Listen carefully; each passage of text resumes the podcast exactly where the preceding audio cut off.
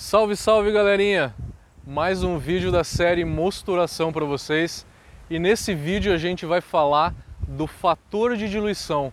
O que é o fator de diluição? O fator de diluição é a quantidade de água que a gente precisa colocar na nossa panela de mostura para que a gente tenha uma boa eficiência. Então vamos falar sobre essa quantidade de água. Tem muita gente que é, fala que quanto muito blogueiro que escreve que quanto menos água melhor, porque aí a enzima fica mais próxima dos açúcares e ficando mais próxima dos açúcares ela quebra mais fácil. A gente aprendeu a fazer cerveja, eu também, lendo How to Brew do John Palmer. E no How to Brew, a primeira edição, a primeira edição dizia o seguinte, que a quantidade de água que a gente tinha que usar era 2 litros e meio para cada quilo de malte. Então a gente tem diversos tipos de informação distintas, né? O que, que é verdade? Colocando isso em teste, na realidade, fazendo teste em laboratório, a gente vê que a gente tem uma realidade um pouco diferente. A realidade é o seguinte: se a gente está usando 4 litros para cada quilo de malte, a gente tem uma boa eficiência. Eficiência, eu estou falando uma boa extração das substâncias do meu malte. Eu tenho um bom rendimento na minha abraçagem. Eu vou reduzindo essa quantidade de água, 3,5 litros para cada quilo de malte, 3 litros para cada quilo de malte até 3 litros para cada quilo de malte eu tenho uma boa eficiência. Isso são dados de laboratório, tá? de, de experimentos feitos em laboratório. São dados que eu estou trazendo para vocês de pesquisas da VLB, que foi a escola que eu estudei em Berlim, que abaixo de 3 litros para cada quilo de malte, essa eficiência começa a cair vertiginosamente, tá? Se eu chegar a 2 litros para cada quilo de malte, a minha eficiência cai 8%, chega a cair em 8%. Isso serve para que a gente tenha em mente o seguinte: se eu vou fazer uma cerveja que vai uma carga de malte muito alta, como uma Russian Imperial Stout, se eu reduzir, aumentar a quantidade de malte, eu vou ter que reduzir a quantidade de água que eu estou utilizando nessa, nessa minha mostura. Reduzindo a quantidade de, de água que eu uso nessa mostura, a minha eficiência começa a cair. Daí já não vale mais tanto a pena eu aumentar a quantidade de malte, porque vai me reduzir bastante a eficiência. Mas como é que eu vou saber, né? O que, que eu faço? Primeira coisa que eu digo para vocês é: o ideal é entre 3 e 4 litros para cada quilo de malte que você for utilizar para fazer a tua cerveja. Sempre acompanhado de uma San Miguel Pilsen, que é uma cerveja filipina já que eu estou aqui na Filipinas, né, gravando esse vídeo para vocês na ilha de Boracay, né, só para molhar um pouquinho as palavras.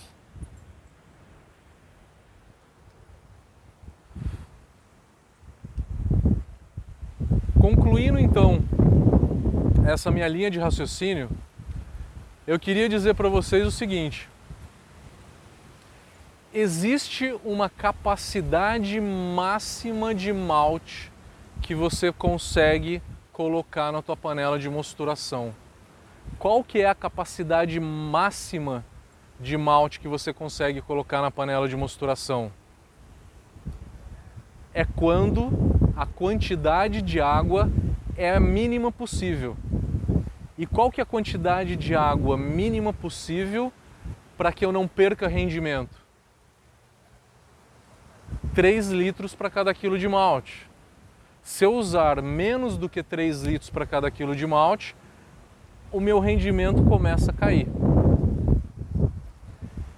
Então, vamos supor o seguinte. Eu vou dar um exemplo prático para vocês. Todo mundo começa a fazer cerveja com 20 litros, né? Aquela panelinha de alumínio de 20 litros. E o tamanho dessa panela, tamanho total dessa panela, é de 32 litros. Geralmente, tá? Vamos dar aqui um exemplo.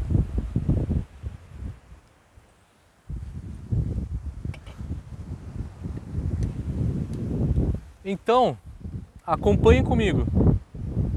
Pegando aqui o exemplo que eu trouxe para vocês na minha colinha, tá? no meu tablet, para que eu não esqueça de nada para falar aqui para vocês. Seguinte, vamos fazer uma conta comigo.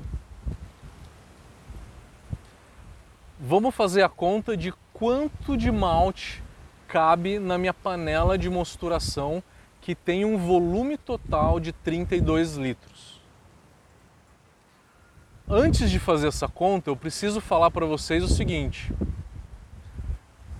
se eu tenho um quilo de malte sem moer, o volume que ele ocupa no espaço, o espaço, o volume que ele ocupa é por volta de 2,2 litros, tá?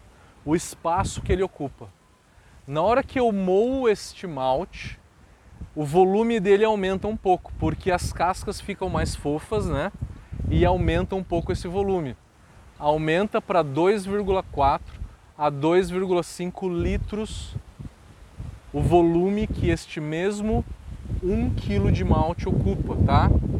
1 kg de malte sem moer ocupa 2,2 litros. Depois de moído, ocupa 2,5 litros. Só que quando eu pego esse mesmo 1 kg de malte e jogo em água, aonde eu tenho, né? Imagina esse malte que ele está todo moído, ele está todo fofo, né? Aonde que tem cascas, ela está toda ovalada entre as cascas vai começar a entrar água, né? Entra água entre as cascas e aí é, esse mesmo 1 kg de malte, quando eu jogar em água, ele ocupa o volume de 700 ml, 0,7 litros, tá?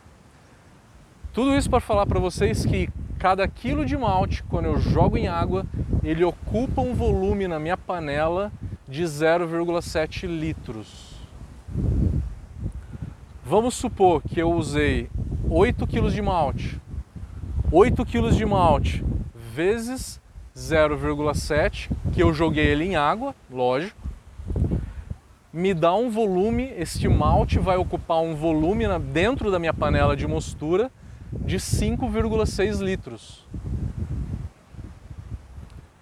Joguei então 8 kg de malte usando a quantidade mínima de água, que é de 3 litros para cada quilo de malte. Então são 8 quilos vezes 3 litros, então eu tenho que jogar 24 litros de água. Na minha panela de mostura, então, 24 litros de água mais 5,6 litros de malte. Litros de malte, porque são 8 quilos de malte só que quando eu jogo em água, esse 8 kg de malte ocupa 5,6 litros dentro dessa panela. 5,6 mais 24 litros de água me dá um volume total de 29,6 litros. Eu falei que a minha panela ela tem 32 litros, me sobra um headspace pequeno, mas suficiente para que eu consiga mexer. Para que eu consiga mexer essa panela. Então, dessa forma, eu consigo calcular qual que é a capacidade máxima de malte que cabe dentro da minha panela de mostura. Nessa minha panela de 32 litros total, eu consigo usar no máximo 8 kg de malte para que eu não perca eficiência durante a minha abraçagem. Vamos dar um outro exemplo. Tem gente que faz o no sparge. No sparge é não fazer lavagem.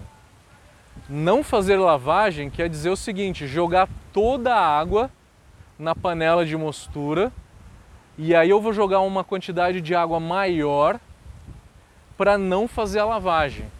Isso acontece geralmente com as panelas single vessel. As panelas single vessel, o pessoal joga toda a água para não fazer a lavagem. Qual que é a quantidade ideal para se fazer esse tipo de técnica que é o no sparge? Seria por volta de 5,5 litros de água. Então, se você for fazer o no sparge, usa por volta de 5,5 litros de água.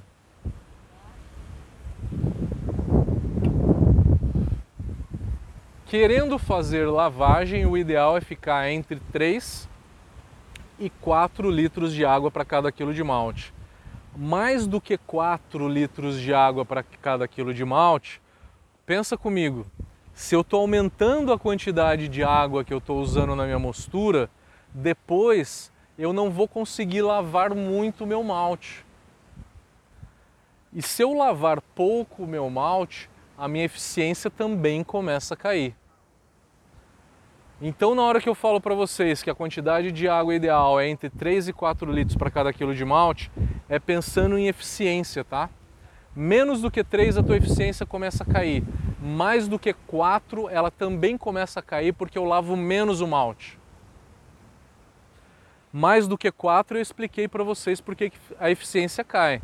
Porque aí eu vou lavar menos o malte para chegar na OG que eu quero na panela de fervura. Por quê? Que se eu usar menos do que 3 litros para cada quilo de malte, a minha eficiência também vai cair. Porque é o seguinte, todas as nossas enzimas que a gente tem no nosso malte são hidrolases. Hidrolase faz hidrólise. O que é hidrólise? Hidrólise é a quebra da molécula de amido, aonde que essa enzima ela vai pegar uma molécula de água do meio ambiente e vai colocar OH numa ponta para estabilizar uma ponta dessa molécula onde que foi quebrada e H na outra ponta. Então, na hora que você quebra uma molécula, você tem duas moléculas e elas estão instáveis. Consome-se uma molécula de água colocando OH numa ponta e H na outra, com isso eu consigo estabilizar essas duas moléculas. Né? A cada quebra molecular eu consumo uma molécula de água. Então, conforme a beta e a alfa milase vai atuando, não só a alfa e a beta milase, mas a protease, a beta glucanase, as fitases, entre outras, qualquer enzima que tem no malte são hidrolases, tá? Elas consomem uma molécula de água do meio ambiente para poder estabilizar essa molécula. Então a minha quantidade de água, conforme vai acontecendo quebra enzimática, ela sempre vai cair. E se ela vai cair, ela vai esbarrar num fator chamado de solubilidade. Vai chegar num ponto onde que a solubilidade do amido vai cair muito. Vai cair a um ponto de eu não conseguir solubilizar mais tanto o amido. Não conseguindo solubilizar bem o amido, a minha eficiência vai cair. É por isso então que se eu usar pouca água, a solubilidade do amido vai reduzindo cada vez mais ao ponto de, é, de cair essa eficiência. Galera, muito obrigado por mais um vídeo, fiquem atentos a gente está então na nossa série de mosturação. Por favor, dê like no vídeo, isso é muito importante para a gente. Comente o vídeo, todo comentário vai ser respondido, por favor. Quem não se inscreveu no nosso canal, se inscreva e fiquem atentos que a gente vai trazer muita informação de qualidade para vocês. Valeu, galera! Até a próxima!